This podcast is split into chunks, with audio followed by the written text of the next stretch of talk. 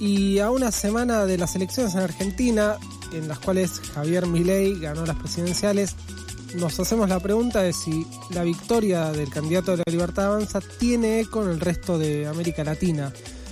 Por eso se barajan muchas explicaciones sobre cómo alguien que hace cinco años era un desconocido total en la política pudo ganar por más de 10 puntos de diferencia con el candidato opositor Sergio Massa.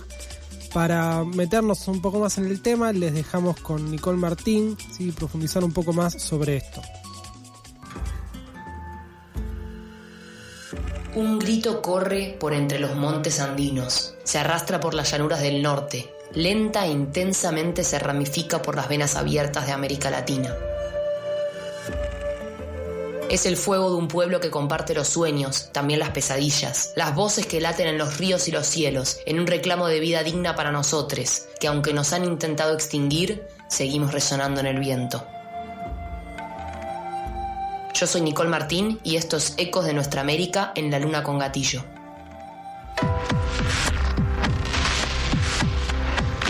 Hay muchas explicaciones que circulan en las redes, en los medios y en la mesa familiar sobre cómo fue que una persona desconocida hace cinco años como Javier Milei ganó las elecciones de Argentina con más de 10 puntos de diferencia con su opositor.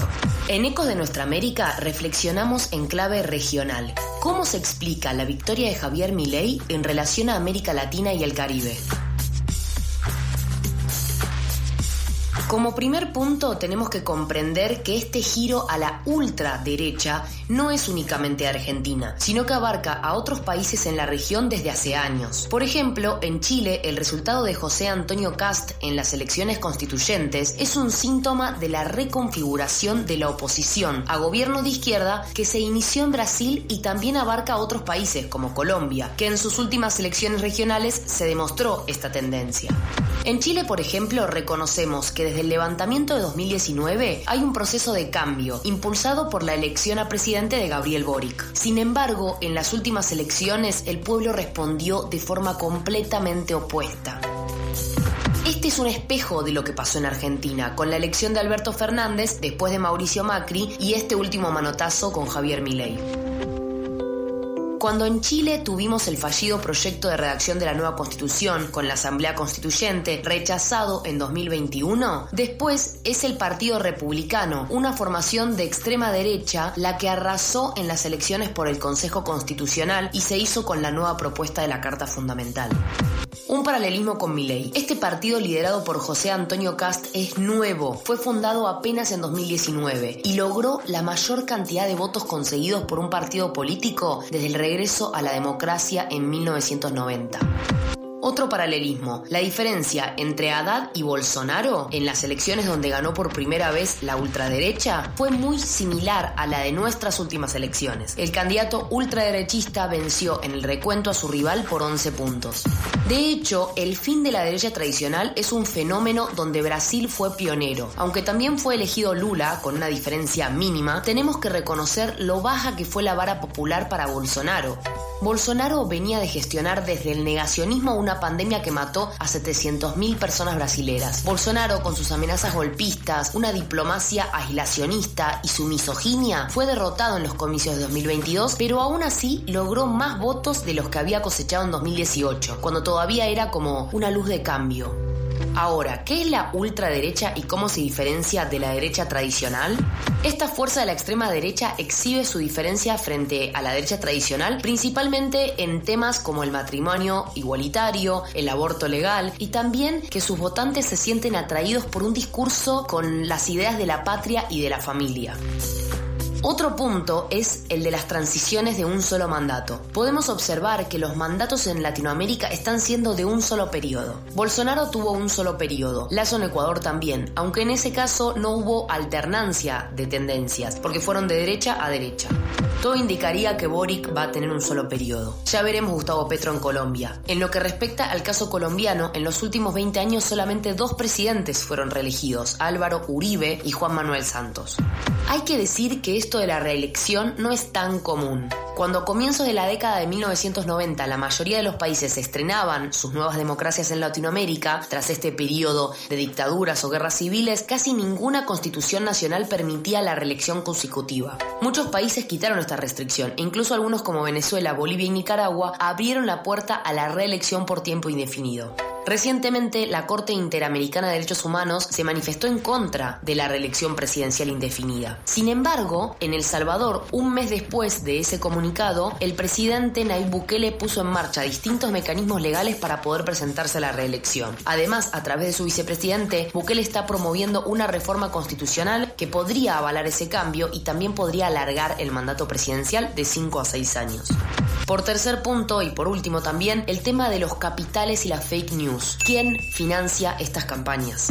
En 2018 estaba caminando por la calle Florida en Buenos Aires con mi panuelo del aborto en la mochila y dos chicos me pararon en la calle y me preguntaron si votaría Javier Milei para presidente. Yo no sabía quién era y les pregunté, y me dijeron que era el economista de los pelos locos en la televisión de ideas de derecha. Ese año, o sea, 2018, Milei fue el economista más consultado por programas de radio y televisión. Le hicieron 235 entrevistas y tuvo 193.547 segundos al aire, según un relevamiento de Ejes Comunicación. Entonces ya había pibes que habían llegado a Milei probablemente por su campaña en redes sociales o mismo estaban financiados para hacer ese tipo de programas, no lo sabemos. Creo que un punto que explica esta victoria es la inversión de capitales extranjeros en propuestas liberales como la de Milei, que como vimos en la columna de Ecos de Nuestra América de la investigación Mercenarios Digitales, muchas veces se hacen con agencias, expertos y empresas que producen contenido político para redes en forma de memes, videos y en muchos casos información falsa. Decimos capitales extranjeros porque son personajes financiados por varios países países. Por ejemplo, el asesor de Milei, Fernando Cerimedo. En un artículo de esta investigación de mercenarios digitales se profundiza sobre la historia de este consultor, que según la investigación de Clip participó en operaciones de desinformación en la campaña de Bolsonaro, del rechazo en Chile y ahora de Javier Milei. Y si analizamos los aportes de la campaña, Cerimedo aportó más de 6.7 millones en especies, es decir, con su asesoramiento para la campaña. Sus especies representan casi el 10% de los aportes privados. Ahora, si Milei no le paga a Cerimedo, ¿quién le paga? Según analizó el diario AR, otro 22% lo aportó un empresario, Sebastián Brown, que es de la familia de la cadena de supermercados La Anónima, y también primo segundo del ex jefe de gabinete de Mauricio Macri, Marcos Peña. Fue el principal aportante individual de la Libertad Avanza. Y aunque según los balances presentados por la Libertad Avanza ante la Cámara Nacional Electoral, Milei financió el 65% de su campaña con aportes del Estado, también hubo estos aportes privados. Casi el 70% de los fondos privados fue aportado por tres empresas. Dos de estas empresas están relacionadas con las mismas dos personas y ambas fueron fundadas en 2016 por dos accionistas. Van algunas preguntas. Si estas empresas fueron fundadas en 2016, a mí me pararon en la calle 2018. Milei es el economista más consultado en radio y televisión de ese año. ¿Es posible pensar que la campaña de Milei no comenzó en la pandemia, sino bastante antes? Si indagamos a los aportantes de Milei, ¿llegaremos a capitales internacionales que podrían estar relacionados con otras campañas de la ultraderecha en la región? Por ahora no tenemos respuestas, pero sí cuatro años para investigar con mirada crítica este proceso y reconocer qué hilos mueven a los personajes de la ultraderecha latinoamericana.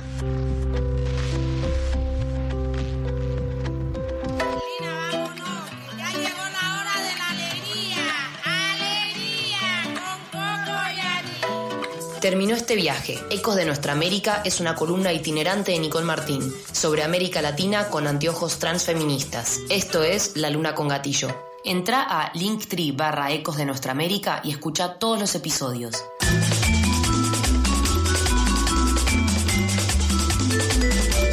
Estábamos escuchando recién una nueva versión de Ecos de Nuestra América, esta columna que produce que escribe Nicole y locuta Nicole Martín, producida por La Luna con Gatillo.